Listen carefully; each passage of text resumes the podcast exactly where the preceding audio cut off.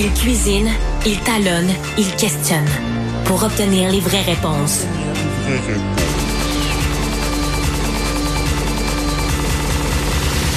Du Trisac. Merci euh, Stéphanie pour euh, les infos.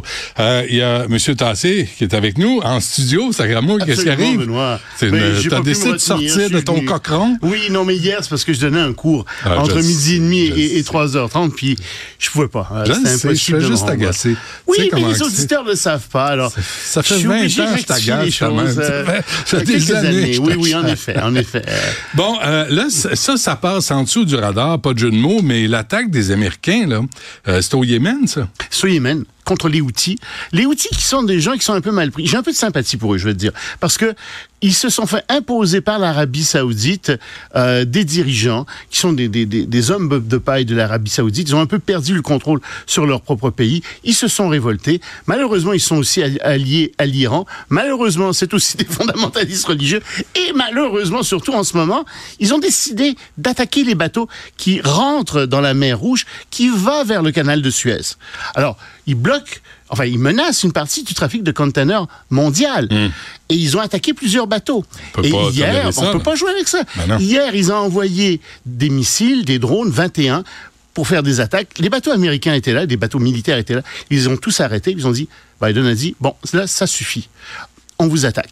Et donc, aujourd'hui, il y a eu des attaques contre les installations militaires des Houthis au Yémen. Ça a sauté un peu partout. Et là, tout le monde se dit, bon, est-ce qu'ils vont rester tranquilles? Est-ce qu'ils vont avoir compris la leçon? Ou est-ce que l'Iran va rentrer là-dedans? Est-ce que l'Afrique du Sud va porter plainte pour génocide Non, là, contre les. États-Unis non. les outils qu'ils ont attaqués? Mais c'est les, pas grave, les États-Unis protégeaient les voies commerciales. Ils ont toujours fait ça. C'est la base de toute leur politique extérieure. Ils ont 700 bases économiques, euh, bases économiques quasiment, mais des bases militaires à Ouais. travers le monde. Et c'est pour ça. C'est pour protéger la liberté de la navigation. C'est très important pour leur commerce. Le nôtre aussi, euh, celui d'autres pays. Et d'ailleurs, ils sont pas tout seuls. Le Canada est là, la Grande-Bretagne, la Hollande aussi. Et tous ces pays sont derrière les États-Unis pour attaquer les outils et protéger la navigation commerciale euh, en mer Rouge. Il y a pas, il y a pas, les outils n'ont pas beaucoup d'alliés dans cette cause. Est-ce que ça peut déraper? Ben oui, c'est ça que je te disais. Ouais. Le problème, c'est que si l'Iran décide de, de- d'armer davantage les outils, puis qu'on décide d'attaquer davantage les bateaux Non, commerciaux, mais déraper dans le sens euh, de la région, dans le sens ça même aux États-Unis. oui, ça peut mettre feu euh, encore plus à la région. J'espère que non. ça on espère que non. ça avait besoin oui, mais de là, ça, tu sais, ouais. tu es obligé de te dire, ok, est-ce qu'on intervient? Si on intervient, bon, il y a ce danger que ça dérape dans toute la région. Mais si on n'intervient pas, Ben non. ben à ce moment-là, tout le trafic de containers euh, va passer par le sud, par l'Afrique du Sud, mais ça fait augmenter les prix. Ben il y a oui. déjà une inflation énorme, ça fait mal au commerce. Alors, tu dis, tu fais quoi là? Alors, ils ont dit, bah écoutez, dans les circonstances, on va essayer de leur donner une leçon, puis de leur dire, arrêtez. J'espère que ça va rester là. J'espère que les outils auront compris. De toute façon, leur armement fait vraiment pas le poids face à celui des Américains. En Ukraine, Loïc, euh, on mobilise les gens? Ben, c'est que l'armée a un problème.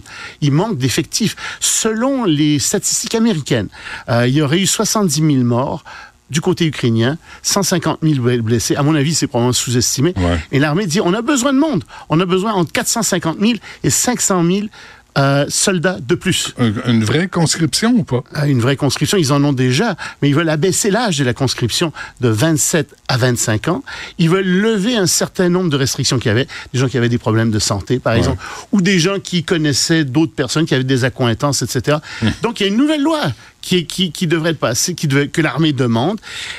Pour le moment, elle est en discussion. Elle n'est pas passée encore au Parlement ukrainien. Euh, ils sont en train de la travailler, de la modifier. Les gens sont pas très contents en Ukraine, évidemment, parce que il y a beaucoup de gens qui se disent oui, mais est-ce qu'on va gagner cette guerre-là? Ils sont un peu démoralisés, forcément, parce qu'ils n'ont pas eu de grande victoire l'année dernière. Euh, ils ont fait du surplace, ce qui est quand même une victoire en soi contre l'armée russe, mais pas de grande victoire comme ils avaient auparavant. Ils n'ont pas regagné de territoire.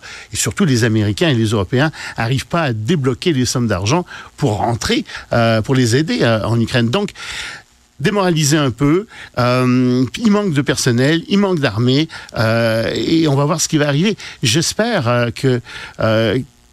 En fait, je les trouve très courageux, tu vois. J'aimerais pas être dans leur position à eux. C'est facile pour nous ici de dire, bah oui, il faut qu'ils envoient plus de monde, etc. Mais, Ah, tu mais le ferais-tu, toi? Irais-tu au front comme ça? À 62 ans? Non. Attention. euh, évidemment. Ah, attention. J'arrive Non, non. avec mon slingshot. Non, non, non, tu ferais très peur, j'en suis Ouais, sûr. je certain. Non, mais fâché. euh, Non, non, il y a un âge, bien entendu. Et, Ouais. et c'est probablement 65 ans, en fait. Hein, Non, je suis encore bon. Euh, oui. Non, si on m'appelle, je vais y aller. Mais l'Ukraine, là, le Zelensky va perdre, va perdre de sa popularité. si Ça Oh, il en a perdu déjà. Et c'est un des problèmes en Ukraine, on en a déjà parlé, il n'y a pas eu d'élection. Puis ça, c'est vraiment une grave Ouais, erreur. ouais, il aurait ouais. dû faire des élections dans les territoires qu'il occupe malgré tout. Il n'en a pas fait, prétextant la guerre. OK.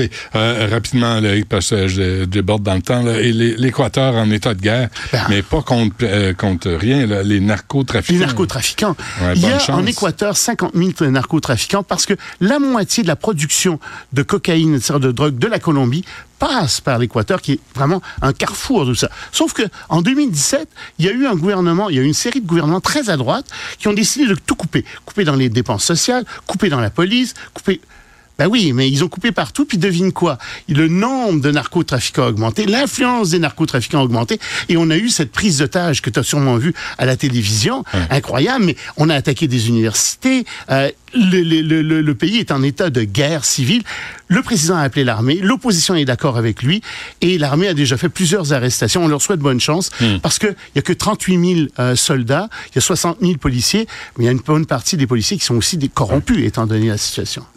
Aujourd'hui, à cause de Christian Boivin et de Mathis Boivin, les narcotrafiquants n'ont pas la cote à l'émission. Je te dirais juste ça ces temps-ci. Souhaitons que l'Équateur gagne. Ah, cette je leur souhaite. Merci, Loïc. Salut.